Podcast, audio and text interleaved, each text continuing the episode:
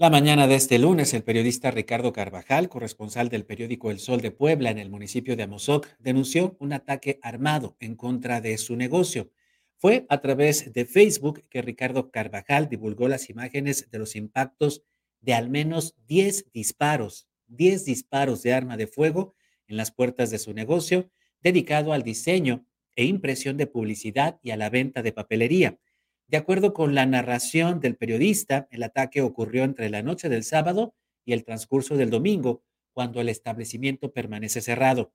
Durante la transmisión en vivo de este lunes, Ricardo Carvajal aseguró que su trabajo periodístico pudo ser la causa del atentado y exigió que el alcalde de Amozoc, el morenista Mario de la Rosa, garantice seguridad pública al municipio ante la creciente ola de violencia. Por su parte, el colectivo nacional Alerta Temprana de Periodistas y Defensores de Derechos Humanos, CONAPA, solicitó la urgente intervención de la Secretaría de Gobernación del Estado a través del Mecanismo Federal de Protección para Personas, para personas defensoras de los derechos humanos y periodistas para salvaguardar la vida del periodista Ricardo Carvajal. De igual manera, CONAPA solicitó a la Fiscalía General de la República mediante la Fiscalía Especial para la Atención de Delitos Cometidos contra la Libertad de Expresión, su intervención en la investigación del atentado ocurrido en contra del corresponsal del periódico El Sol de Puebla, allá en Amozoc. CONAPA, este colectivo, también externa su gran preocupación y condena estos hechos violentos. Además, pide el cese total de esta serie de ataques que violentan la democracia y la libertad de expresión aquí en Puebla. Así fue como el periodista Ricardo Carvajal narró el ataque armado contra su negocio allá en Amozoc. Donde hoy en la mañana llegamos a, abrir nuestro local y nos topamos con que, eh, voy a dar vuelta, con que habíamos, nos habían disparado y se ve que es con arma larga por el, tamaño de los impactos. Y por los, por cuántos son. Son dos, son 10 disparos recibió nuestro establecimiento. Atravesaron la cortina, atravesaron las... Se llama alevosía y ventaja porque solamente es este vidrio. Solo es este vidrio, solo es este vidrio. Atravesaron directamente hasta una de las de los proyectiles golpeó eh, esta vitrina que teníamos de este lado. El ataque fue perpetuado en las noche, en la noche no sabemos si fue del día sábado en la madrugada o del día domingo, ya que el día de ayer no, no, presentamos, no nos presentamos aquí en el, el establecimiento. Aquí están los impactos, pueden darse cuenta.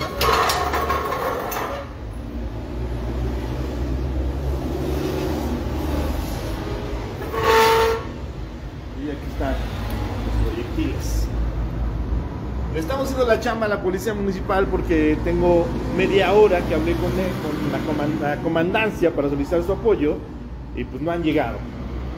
No ha llegado la policía municipal, como siempre, clásico, y pues no puedo levantar mi denuncia hasta que no vengan los señores. Y mientras esperaba la policía municipal de Amozoc, el periodista Ricardo Carvajal criticó la arrogancia del presidente municipal Mario de la Rosa ante la creciente ola de inseguridad pública que sufre Amozoc y que dijo tal parece que no tiene respuesta y ni siquiera trabaja. Por cierto, mientras esperaba la policía municipal, vean cómo pasa una patrulla de largo, sin, sin recibir y sin atender el llamado del periodista.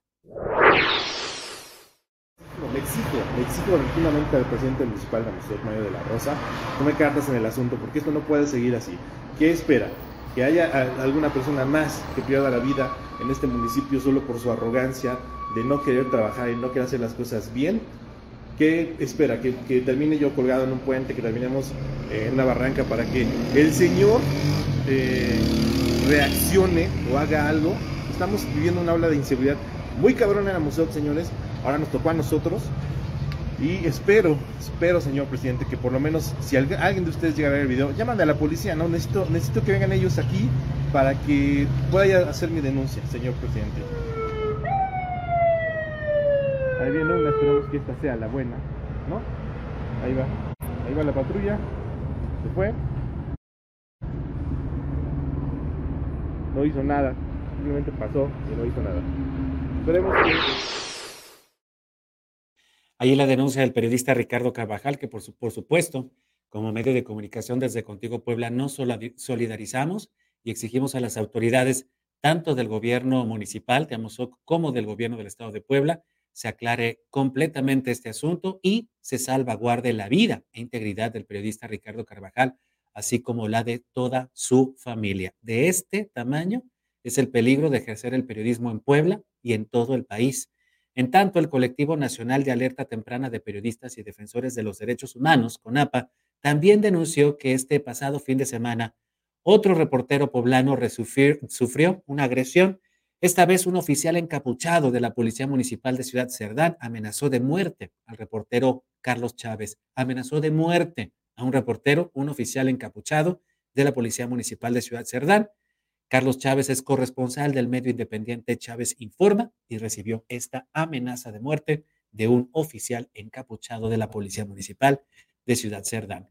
Y es que este 2022 es el año más mortífero en tres décadas para los trabajadores de los medios de comunicación en México y por supuesto para los periodistas, con 15 asesinatos. Una labor peligrosa que por supuesto quedó expuesta días atrás con el atentado a balazos que pudo quitarle la vida al periodista Ciro Gómez Leiva.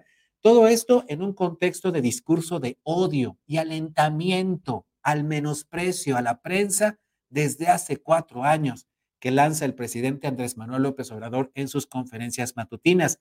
Y ayer no fue la... Y este día, desde ayer y hoy, Andrés Manuel López Obrador no ha parado. Hoy aseguró que detrás del atentado armado en contra de Ciro Gómez Leiva podrían estar grupos adversarios a su gobierno. Una total falta de empatía del presidente y una vez adjudicándose a sí mismo la potestad de los problemas del país. Eso fue lo que dijo sobre el atentado de Ciro Gómez. Un reportaje de Ciro tres, cuatro días antes de este atentado y que puede ser una respuesta. Ahí está eso. Pero también el que grupos contrarios a nosotros, para afectarnos, hayan llevado a cabo un acto con esas características. En ese asunto, en este caso en particular, les diría de que, además de una vileza, no tendría el efecto que posiblemente si existiera esa intención causaría para afectar nuestro gobierno y no nos atreveríamos a hacer una cosa así ni mandar a hacer una cosa así. Es una cuestión de convicciones. Por supuesto que estas palabras del presidente Andrés Manuel López Obrador han causado mucha indignación en, la prensa nacional, especialmente la radicada allá en la Ciudad de México, que está viendo una gran falta de empatía por parte del presidente y una vez más adjudicándose a su persona lo que ocurre alrededor. Y es lamentable porque este discurso se parece mucho, se parece mucho a los llamados fascistas, de gobiernos fascistas en el siglo XX, cuando el líder pongan ustedes Hitler o Mussolini, llamaba a sus huestes a atacar a ciertos grupos de la sociedad para, porque estaban en contra de su proyecto renovador de la sociedad. Esto es fascismo aquí y en China. Y es maligno el presidente, porque mientras se solidarizaba con Ciro Gómez Leiva, sus huestes en Twitter promovieron la versión del autoatentado. Imagínense ustedes, un autoatentado. ¿Para sacar ventaja de qué? Para sacar, para sacar provecho de qué? Con la vida no se juega. Para el conductor del grupo Imagen y Radio Fórmula, Ciro Gómez Leiva, al presidente le bastaron 72 horas para que después de solidarizarse con él, le escupiera en la cara. Pues fiel a su estilo, el presidente López Obrador no ha perdido la oportunidad para, para agredirme. ¿Qué necesidad había de hacerlo hoy? Pero bueno, no se pudo contener y poco su naturaleza, ¿no? Y ya empezó las agresiones en, mi contra, vocero del conservadurismo, etcétera, etcétera. y tratando de perfilar una hipótesis, una conjetura, una especulación sobre el ataque del jueves en la noche, pues me hablar. Así es él, es la naturaleza de ese hombre, aquí no hablo del presidente, es la naturaleza de ese hombre, allá él y sus necesidades políticas, allá él y sus resentimientos. Yo no tengo más que, que decir sobre el tema me imagino que son sus necesidades políticas, eso que él llama el debate, el derecho. ¿Cuál derecho de réplica? ¿En qué momento yo he dicho algo sobre él o su gobierno en torno a este atentado? ¿En qué momento? Pero ¡pum! Ahí viene la agresión. Se tardó 72 horas, pero llegó la agresión. Que él dirá que no es agresión, que es política. En un régimen totalitario, los simpatizantes del líder, del dictador, tienen como principal objetivo acosar y acallar a las voces contrarias, a las voces críticas al régimen. No en balde, muchísimas personas en este país deciden no criticar al presidente porque tienen miedo de ese acoso. Y el presidente desde la mañanera le da permiso a los simpatizantes de Morena al crimen organizado o a quien quiera hacerle el favor al presidente para atacar no solamente a periodistas, sino a usted o a cualquier otra persona que tenga una opinión contraria.